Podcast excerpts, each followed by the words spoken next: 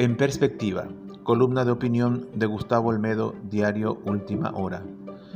Plan de la niñez en la mira. El Plan Nacional de la Niñez y Adolescencia de Paraguay, un proyecto que se discute a nivel del Consejo Nacional de la Niñez y Adolescencia, integrado por representantes de ministerios, poderes del Estado y varias ONGs, está en la mira de organizaciones civiles y padres de familia, entre otros. Entre los principales reclamos figura la falta de participación oficial de estos en el mencionado Consejo. Según denuncian, solo en algunos casos son convocados y en otros se autoinvitan a reuniones. En cualquiera de ellos, los reclamos indicados no son considerados o incorporados en el documento. Todo se reduce a una cuestión formal.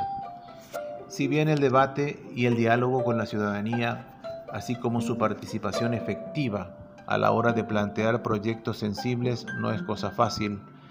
Debe ser, no obstante, una prioridad para las autoridades respectivas en estos casos. Y en este quizás con mayor urgencia, pues se trata nada más y nada menos que la inquietud de los principales actores de la educación y la protección de la niñez en el hogar, los padres o encargados de los afectados o beneficiarios, en este caso, de dichas iniciativas. Es por ello que el, Ministerio de la Niñez y Adolescencia, al igual que el Ministerio de Educación y Ciencia, ambos involucrados en este proyecto, deben garantizar esta necesaria participación efectiva, activa y real.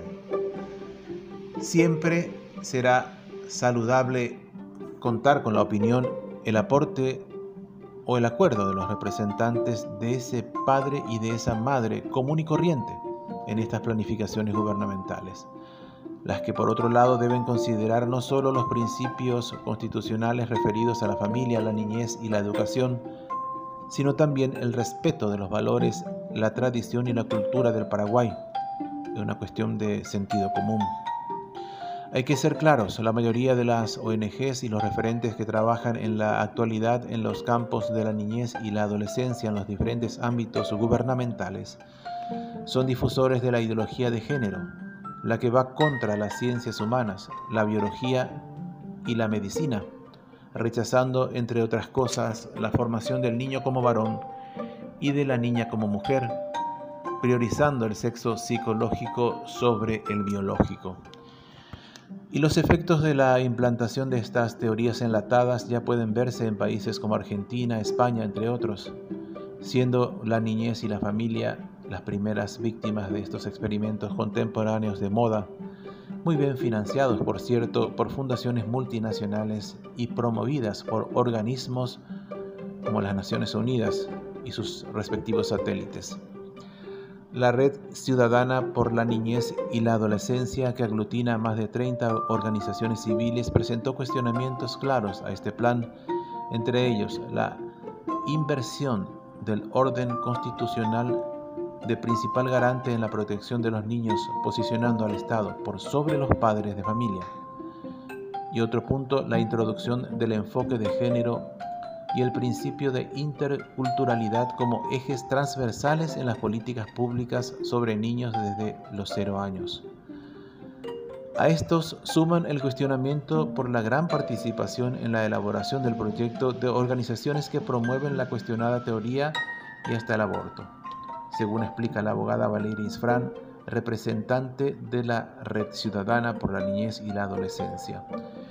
Igualmente objetan el trasfondo a ciertos conceptos del plan, como el de autonomía progresiva, que implica una independencia legal o de hecho del menor respecto a sus padres lo cual impide establecer límites claros y precisos entre las decisiones que los menores pueden tomar sin el consentimiento de sus padres, agrega la abogada.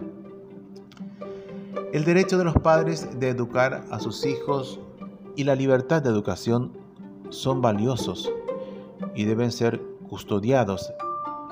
Intentar la participación efectiva en una sociedad plural puede resultar complicado pero cuando los involucrados son uno de los principales actores, vale el esfuerzo.